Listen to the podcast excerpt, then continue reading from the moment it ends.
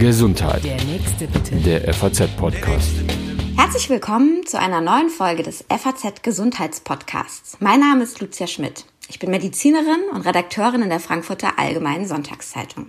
Ich freue mich sehr, dass Sie auch heute wieder dabei sind. Wir wollen heute über das Thema Vorhofflimmern sprechen. Eine Volkskrankheit. Aber gleichzeitig eine etwas heimtückische. Denn viele Betroffene haben kaum Beschwerden, merken gar nicht, dass sie am Vorhofflimmern leiden. Nach Hochrechnung sind in Deutschland über zwei Millionen Menschen von dieser Herzkrankheit betroffen. Die meisten von ihnen sind über 50 Jahre alt. Das ist auch der Grund, warum Experten damit rechnen, dass die Zahl der Vorhofflimmer-Patienten weiter steigen wird. Denn unsere Gesellschaft wird immer älter.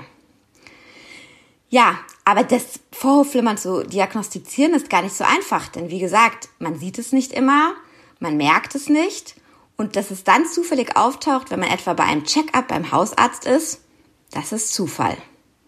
Es sollte aber entdeckt werden, denn unentdecktes Vorhofflimmern kann gravierende Folge haben, bis hin zum Schlaganfall oder gar dem Tod. Um über diese Symptome des Vorhofflimmern aufzuklären und für diese Volkskrankheit ein bisschen mehr Aufmerksamkeit zu wecken. Aus diesem Grund haben wir uns heute für dieses Thema im Podcast entschieden. Und als Gesprächspartner habe ich mir ausgesucht Herrn Professor Bernd Nowak. Er ist Facharzt für Innere Medizin mit dem Schwerpunkt Kardiologie am Kardioangiologischen Zentrum Bethanien in Frankfurt. Herzlich willkommen, Herr Professor Nowak. Guten Tag. Vielen Dank für das Gespräch. Ja, Herr Nowak, ich habe schon gesagt, wir haben ja eigentlich äh, es mit einer Volkskrankheit zu tun, die aber gleichzeitig eben nicht eindeutige Symptome macht. Also mal direkt die Frage, wenn ich jetzt zuhöre und mir denke, oh, ich bin über 50, vielleicht habe ich sowas. Was gibt es denn für sehr frühe Symptome, woran ich äh, merken könnte, dass ich tatsächlich am Vorhofflimmern leide? Ja. Vorhofflimmern kann also in verschiedenen Formen auftreten. Es gibt Patienten, bei denen ist das Vorhofflimmern dauernd vorhanden. Das nennen wir dann persistierendes oder permanentes Vorhofflimmern. Und es gibt Patienten, die haben Vorhofflimmern anfallsweise. Das heißt, da kommt es zu Anfällen von Vorhofflimmern und Herzrasen und danach springt der Puls auch wieder um und ist normal. Wenn ich jetzt so ein Herzrasen habe, das bemerkt man in vielen Fällen schon, dann ist der Puls in der Regel schnell und unregelmäßig. Man hat eine Herzfrequenz, die liegt zwischen 130, 150, kann auch mal hochgehen bis 160. Viele Patienten merken dann eben, das Herz stolpert, das Herz rast, sie werden schwindlig, sie kriegen Angstzustände, Beklemmungsgefühle, die Belastbarkeit nimmt ab. Das ist ganz unterschiedlich bei jedem einzelnen Menschen. Aber, wie Sie gesagt haben, es gibt eben auch Patienten, die haben gar nicht viel Beschwerden, bei denen ist der Puls vielleicht nicht so schnell, weil sie einen Beta-Blocker nehmen, weil sie hohen Blutdruck haben. Und was man da machen kann, ist, dass man selber seinen Puls tastet. Meistens am Handgelenk und wenn man sieht, man hat einen gleichmäßigen Puls, der nicht so schnell ist, kann man davon ausgehen, dass in den meisten Fällen alles in Ordnung ist. Und wenn man merkt, dass der Puls plötzlich unregelmäßig ist und relativ schnell ist, dann besteht die Möglichkeit, dass Vorhofflimmern besteht. Das heißt einfach mal ab und zu am Tag, wenn ich eh, äh, weiß ich nicht, am Schreibtisch sitze oder nach dem Essen oder so, einfach mal auf Verdacht ein bisschen den Puls fühlen. Genau. Fühlen. Das kann man auch zum Beispiel morgens beim Aufstehen oder abends, bevor man schlafen geht. Da bemerken das auch viele Patienten. Dann hört man ja so ein bisschen in sich rein, hört, wie sein Herz auch schlägt oder man fühlt den Puls aktiv. Das kann Hinweise geben. Allerdings ist das Pulsfühlen alleine auch nicht hundertprozentig zuverlässig, aber es ist ein wichtiger Hinweis. Jetzt sind wir direkt eingestiegen mit eben der Frage, woran merke ich es denn eigentlich? Jetzt haben Sie schon äh, Symptome genannt wie starkes Herzklopfen, unregelmäßiger Puls, ähm, Schwindelgefühl. Aber erklären Sie uns doch erstmal, was versteht man denn überhaupt unter Herzflimmern? Was passiert denn da am Herzen? Ja. Also Vorhofflimmern ist eine häufige oder beim Erwachsenenalter die häufigste anhaltende Herzrhythmusstörung. Normalerweise haben wir einen sogenannten Sinusrhythmus, das heißt die elektrische Erregung, die das Herz zum Schlagen bringt, geht vom Sinusknoten aus, der sitzt im rechten Vorhof und von dort fließt die elektrische Erregung geregelt über die Vorhöfe, dann auf die Herzkammern und immer wenn eine Erregung übers Herz fließt, schlägt das Herz einmal. Beim Vorhofflimmern herrscht jetzt im Vorhof Chaos. Das heißt, wir haben jetzt keine regelmäßige elektrische Erregungsausbreitung mehr, sondern der Strom fließt praktisch kreuz und quer in kleinen Kreisen über diesen Vorhof und führt dazu, dass die Herzfrequenz unkontrolliert ansteigt. Mhm. Das klingt erstmal unglaublich gefährlich und ich habe jetzt vorhin auch gesagt, naja, es ist so, dass ähm, es zwar schwierige Folgen haben kann, aber dass es ähm, eigentlich, äh, ja, habe ich auch gelesen, Vorflimmern alleine nicht zum Tod führen kann. Ähm, aber es klingt so schlimm, das Herz leitet nicht richtig die Frequenz über. Können Sie da jetzt äh, noch mal ein bisschen entkräften, was ist daran nicht so gefährlich? Ja, das ist sehr wichtig, weil es gibt auch das Herzkammerflimmern. Das wird von den Patienten auch oft verwechselt. Das Herzkammerflimmern ist elektrisch, spielt sich da eigentlich das Gleiche ab, aber im Bereich der Herzkammern. Das ist lebensbedrohlich, aber Vorhofflimmern spielt sich nur in den Vorhöfen ab und das führt nicht zum Kammerflimmern. Das ist der wichtige Punkt. Das mhm. heißt, das Vorflimmern ist zwar für die Patienten häufig sehr unangenehm und auch sehr symptomatisch, aber es ist keine Rhythmusstörung, die jetzt primär lebensbedrohlich ist. Okay, dann gehen wir trotzdem gleich nochmal darauf ein, wie es dann zum Schlaganfall kommen ähm, kann. Gibt es denn aber auch Vorhofflattern? Das gibt es ja auch noch, wenn wir schon dabei sind, alle Begriffe ja, zu sortieren. Es gibt ganz viele Sorten von Rhythmusstörungen. Vorhofflimmern ist Chaos im Vorhof. Der Strom fließt in kleinen Kreisen, überall durcheinander, alles ist schnell und unregelmäßig. Vorhofflattern ist auch eine Rhythmusstörung, die sich im Vorhof abspielt. Allerdings fließt da die elektrische Erregung in einer großen Kreisbahn. Die reist, rast praktisch wie in einem Karussell immer um den rechten Vorhof herum und führt hier daher auch zu einem Herzrasen, das aber in der Regel schnell ist, aber regelmäßig. Vorhofflimmern ist schnell und unregelmäßig. Vorhofflattern ist schnell und regelmäßig. Das sind wesentliche Unterschiede. Mhm. Ja, und wie kommt es jetzt aber dazu, dass eben ein äh, Vorhofflimmern zu einem Her äh, ja, Herzinfarkt, aber vielmehr noch zu einem Schlaganfall führen kann? Ja, wenn wir eine normale elektrische Erregung des Herzens haben, dann pumpen die Vorhöfe richtig. Das heißt, einmal eine Erregung fließt über die Vorhöfe, der Vorhof und die Vorhöfe, sind ja zwei, ziehen sich zusammen und pumpen das Blut. Wenn es jetzt zum Vorhofflimmern kommt, dann pumpen die Vorhöfe nicht mehr richtig, weil der Strom sich ja kreuz und quer die elektrische Erregung breitet sich kreuz und quer in den Vorhöfen aus und die Vorhöfe vibrieren praktisch nur noch ein bisschen. Und das führt dazu, dass das Blut nicht mehr aktiv gepumpt wird, sondern dass es nur noch passiv durch die Vorhöfe fließt. Und es gibt bestimmte Ecken, das ist im linken Vorhof, das sogenannte Vorhofohr, das gar nicht so bedeutsam ist, aber da fließt das Blut besonders langsam. Und immer wenn das Blut an einer Ecke langsam fließt, dann können sich Blutgerinnsel bilden. Und diese Blutgerinnsel können sich insbesondere in diesem Vorhofohr absetzen. Solange sie da bleiben, spielen sie oder sind sie nicht gefährlich, aber sie können eben auch losgerissen werden mit dem Blutstrom und dann in den Körper geschwemmt werden. Und am häufigsten leider werden sie den Kopf geschwemmt, verstopfen dort eine Ader und führen dann zum Schlaganfall. Und das ist natürlich eine ganz bedrohliche Situation, die auch für die Patienten oft ganz schwerwiegende Folgen hat. Seltener können diese Gerinnsel auch in andere Körperteile verschleppt werden. Sie können auch tatsächlich zum Herzinfarkt führen, also indem das Gerinnsel aus der Vorkammer in eine Ader des Herzens geschwemmt wird. Oder diese Gerinnsel können auch andere Organe verstopfen. Es kann Niereninfarkte geben, es kann zu Beingefäßverschlüssen kommen. Aber das häufigste ist der Schlaganfall. Das ist einfach das erste größere Organ, was direkt hinter dem Herzen kommt. Mhm. Was gibt es denn für Risikofaktoren, dass sich ein ähm, Vorhofflimmern entwickelt? Ich habe jetzt schon gesagt, es ist eine Alterserkrankung. Das hängt einfach damit, weil das, das Herz alt wird und, äh, weiß ich nicht, die elektrischen Ströme einfach nicht mehr so funktionieren. Stimmt das erstens? Und zweitens, was gibt es für weitere Risikofaktoren? Also Alter ist ein ganz, ganz entscheidender Risikofaktor. Das sind einfach degenerative Veränderungen, die sich dort abspielen in unseren Organen. Auch das Herz altert natürlich, da entstehen Bindegewebsablagerungen und die können alle begünstigen, dass die elektrische Erregung nicht mehr den normalen Weg nimmt. Bei unter 50-Jährigen ist die Häufigkeit von Vorflimmern unterhalb von einem Prozent der Bevölkerung und man kann sagen, etwa ab dem 50. Lebensjahr verdoppelt sich das Risiko, Vorhofflimmern zu bekommen mit jedem Lebensjahrzehnt. Also bei über 60-Jährigen sind schon 4 bis 6 Prozent der Bevölkerung, bei über 80-Jährigen sind sogar 9 bis 16 Prozent der Bevölkerung, die Vorhofflimmern haben. Also das nimmt mit zunehmendem Lebensalter ganz erheblich zu. Weiter Risikofaktoren oder der zweithäufigste Risikofaktor ist der hohe Blutdruck, der arterielle Hypertonus. Der führt auch zu einer Risikoverdoppelung, insbesondere wenn jetzt der Blutdruck nicht gut eingestellt ist.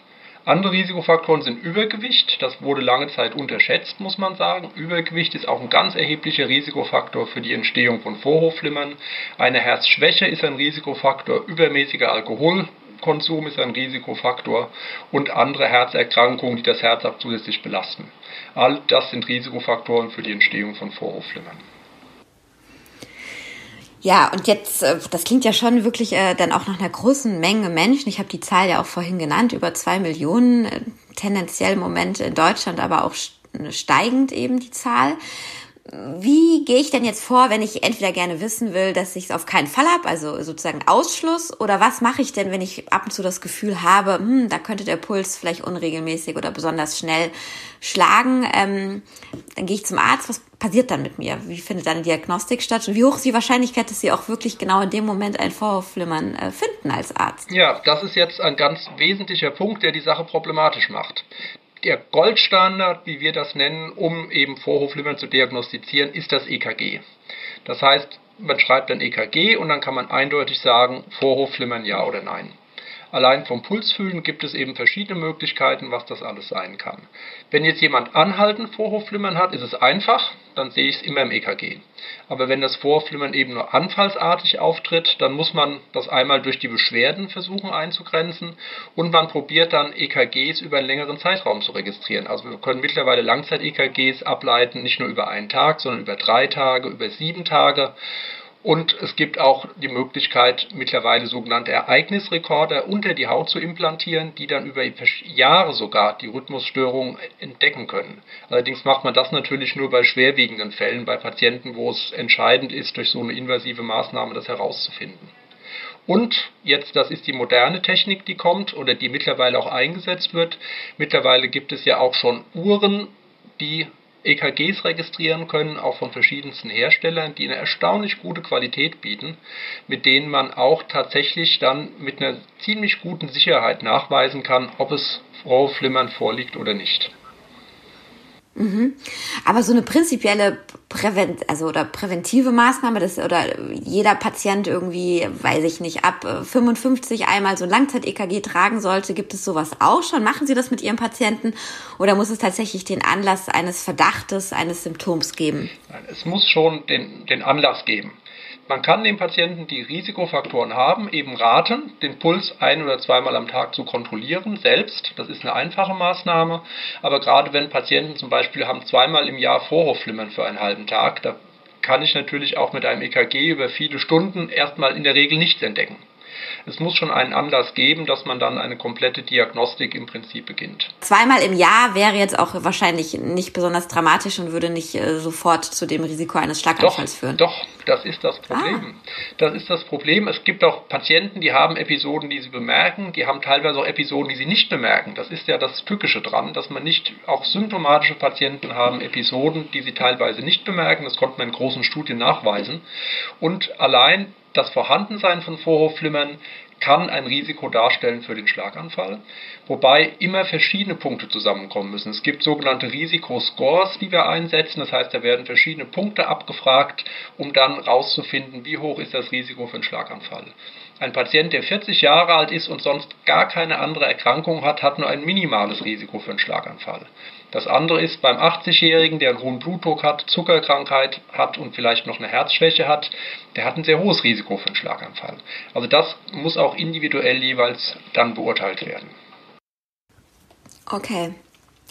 Ja, und wie behandeln Sie die Patienten? Muss das immer mit Medikamenten direkt sein oder was macht man da jetzt, wenn Sie so ein Vorhofflimmern äh, feststellen? Also es gibt zwei Sachen, die man bei jedem Patienten beachten muss. Wir hatten ja gesagt, das Risiko ist die Grinselbildung im Herzen und dann die Embolie, im schlimmsten Fall der Schlaganfall.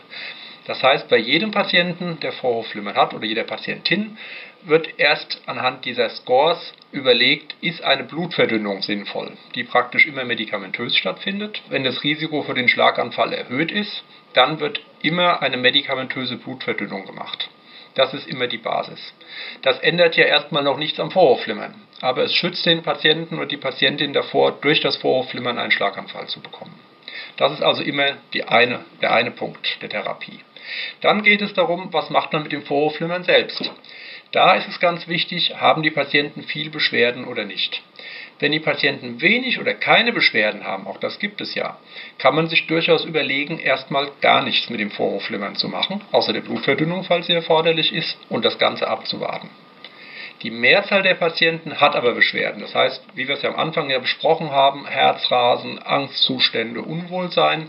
Und da gibt es immer die Ansätze, dass man versucht, den normalen Rhythmus, den Sinusrhythmus zu erhalten. Das kann man einmal mit Medikamenten machen. Das sind häufig die sogenannten Beta-Blocker, die man auch gegen hohen Blutdruck einsetzt. Oder auch je nachdem, wie das Herz aussieht, bestimmte Rhythmusmedikamente, die man geben kann. Und was heutzutage eigentlich die effektivste Behandlung ist, ist die sogenannte Ablationsbehandlung des Vorhofes, indem diese Zentren im Vorhof im linken Vorhof, die das Vorhofflimmern auslösen, durch einen Kathetereingriff gezielt verödet werden. Ist aber wieder ein Eingriff am Herzen, klingt auch erstmal noch nach weiteren Risiken. Ja, alles im Leben hat Risiken. Ich sage immer, das Leben ist immer gefährlich. Und deswegen guckt man ja primär, haben die Patienten Beschwerden. Wenn die Patienten darunter leiden, dann ist das äh, sicherlich indiziert und die Risiken sind heutzutage sehr überschaubar. In erfahrenen Zentren ist das Risiko für schwerwiegende Komplikationen deutlich unter 1%. Es ist nie null. Aber wenn wir die Patienten aufklären, ich nehme immer den Vergleich, wenn Sie jetzt in Urlaub fahren, fahren meinetwegen in die Alpen, wissen Sie auch, dass auf der Autobahn können Sie auch verunglücken aber in aller Regel verunglücken sie natürlich nicht und haben einen schönen Urlaub. Und genauso ist es bei so einem Eingriff in erfahrenen Zentren, ist auch das Risiko, dass etwas passiert, eher gering, aber es ist nie null. Das muss man ganz klar sagen. Aber weil so viele Menschen an Vorhofflimmern leiden, wird es ja auch sehr, sehr häufig gemacht, diese Ablationsbehandlungen. Und je länger das gemacht wird, das sind jetzt schon viele Jahre, desto geringer sind auch die, ist auch die Rate an Komplikationen. Das heißt, dann werden eben diese Zentren, die, wie Sie äh, am Anfang erklärt haben, dann diese unregelmäßigen Impulse aussenden, die werden dann verödet, die können dann einfach nicht mehr arbeiten. Und damit ist äh, das Vorflimmern passé, also dann ähm, war's das, dann habe ich das auch nicht mehr oder kommt das dann wieder, weil andere Zentren äh, dieses Chaos übernehmen. Ähm, was gibt's für Prognosen beim Vorhofflimmern? Ja, da haben Sie natürlich recht, da gibt es, die Erfolgsrate ist nicht 100 Prozent. Das wäre schön, wenn man das, wenn man das so sagen könnte, dass die Erfolgsrate 100% ist. Man muss aber erstmal sagen, was haben wir für Alternativen? Die Medikamente haben Erfolgsraten, die liegen zwischen 40 und 50%. Das ist also nicht so wirklich viel. Und die Ablation hat eine Erfolgsrate von 80 bis 85%, dass für die nächsten 5 bis 10 Jahre das Vorhofflimmern erstmal wegbleibt. Das ist also sehr, sehr viel besser. Aber ein Teil der Patienten benötigt auch manchmal einen zweiten oder sogar einen dritten Wiederholungseingriff nach einiger Zeit, weil sich da Zentren erholen, weil neue Wege sich bilden können, wie das Vorhofflimmer dann wieder in den Vorhöfen auftreten kann. Mhm, mhm, okay. Jetzt haben wir ein paar Mal schon auch äh, eben über den Bluthochdruck gesprochen, der ja eben ein Risikofaktor ist, aber auch eben eine Volkskrankheit, die sehr viele Menschen auch im Alter entwickeln. Da ist es ja immer so, dass auch gesagt wird, man kann selbst auch was dazu beitragen, dass der Blutdruck wieder gesenkt wird oder dass eben das, die Risiken durch den Blutdruck nicht so groß werden. Also Bewegung, gesunde Ernährung, aktiver Lebensstil etc. Wie ist das beim Vorhofflimmern? Kann ich da auch was zu beitragen, das ganz zu verhindern?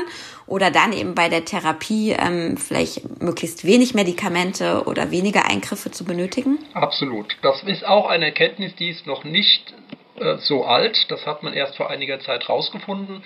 Grundsätzlich hängt das ja alles irgendwie zusammen. Wenn jemand übergewichtig ist, sich wenig bewegt, sich ungesund ernährt, dann steigt das Risiko für hohen Blutdruck, dann steigt das Risiko für Stoffwechselerkrankungen, dann steigt das Risiko für Gefäßerkrankungen und es steigt auch das Risiko für Vorhofflimmern. Das ist ganz klar. Das heißt, wenn ich jetzt einen gesunden Lebensstil habe, wenn ich Gewicht abnehme, wenn ich mich regelmäßig bewege, wenn ich mich gesund ernähre, dann sinkt auch das Risiko für Vorhofflimmern. Man hat das untersucht bei Patienten, die übergewichtig waren. Wenn die in fünf Jahren mehr als 10% Gewicht abnehmen konnten und das auch halten konnten, dann hatten diese Patienten eine sechsmal höhere Wahrscheinlichkeit, dass kein Vorhofflimmern mehr aufgetreten ist. Das gleiche gilt, wenn man eben sich gesund ernährt, diesen gesunden Lebensstil pflegt, ist auch das Risiko generell Vorhofflimmern zu bekommen erniedrigt. Und man weiß auch, dass sogar die Behandlungserfolge durch Medikamente und auch durch die Ablation besser sind bei den Patienten, bei denen wir diese Risikofaktoren in den Griff bekommen. Eben insbesondere Gewichtsabnahme, regelmäßiges Ausdauertraining. Mhm. Jetzt haben Sie gerade gesagt, das sind relativ neue Erkenntnisse. Ähm, Sie sitzen sozusagen ja ähm, an der an der Informationsquelle. Wenn das so eine Volkskrankheit ist und man auch damit rechnet, dass die Zahlen in Zukunft weiter steigen werden, an was wird denn da im Moment vielleicht noch geforscht oder was gibt es vielleicht noch für Therapieansätze oder Ideen, auf die Sie auch bauen im Sinne der Patienten ja, also oder der Vorsorge? Ja, beides. Generell, ich glaube, aber das ist auch immer mehr immer mehr im Bewusstsein eigentlich der Menschen, wie wichtig es ist, sich eben gesund zu ernähren, nicht übergewichtig zu sein, regelmäßig Sport zu treiben. Gerade wir haben ja aktuell nun durch die Corona-Pandemie geht ja sogar der Trend mehr zum Fahrradfahren, was sicherlich eine sehr, sehr gute Entwicklung ist. Das gilt aber eben ja nicht nur fürs Vorhofflimmern, das gilt genauso für den hohen Blutdruck und für viele andere Volkskrankheiten, die wir so haben. Also ich glaube, das kommt immer mehr zum Glück in das Bewusstsein der Menschen. Für das Vorhofflimmern selbst, da ist eigentlich die aktuellen wissenschaftlichen Entwicklungen gehen mehr hin in noch weitere und noch bessere Techniken für die Ablation. Das heißt, da wird an neuen Energiequellen geforscht, es wird geforscht an ja, dass ich nicht nur Strom oder Kälte abgebe im Herzen, dass ich auch Ultraschall abgeben kann. Es werden neue Ablationsballons entwickelt. Das sind große technische Fortschritte, die da kommen, wobei man muss immer erstmal abwarten, ob es sich auch bewährt. Aber weil eben so viele Menschen davon mhm. betroffen sind, ist da eine ziemlich rasante Entwicklung. Gibt es eigentlich eine Tendenz, ob mehr Frauen oder mehr Männer betroffen sind? Das ist bei äh, solchen Herzerkrankungen ja, da gibt es ja durchaus äh, ja, ein Gefälle. Ja, es, wobei mittlerweile auch jetzt was andere Herzerkrankungen angeht, ist es eigentlich ziemlich ausgeglichen, muss man sagen. Bei jüngeren Menschen sind haben die Männer etwas häufiger das Vorhofflimmern als die Frauen. Aber da Frauen ja generell eine höhere Lebenserwartung haben als Männer, gleicht sich das dann im Verlauf sozusagen, wenn man die Gesamtbevölkerung anschaut, gleicht sich das wieder aus. Weil Frauen länger leben. Also die bekommen es später. Genau, werden sie, werden sie älter und haben da sozusagen etwas höheres Risiko, dann im Verlauf auch wiederum Vorhofflimmern zu entwickeln durch das höhere Lebensalter. Also es ist ungefähr ausgeglichen, kann man sagen. Okay, jetzt habe ich ja am Anfang gesagt, ich äh, oder wir wollten gerne diesen Podcast machen, weil eben auch ein bisschen zu wenig Aufklärung über diese Krankheit in der Bevölkerung noch vorherrscht, obwohl sie eben so häufig vorkommt.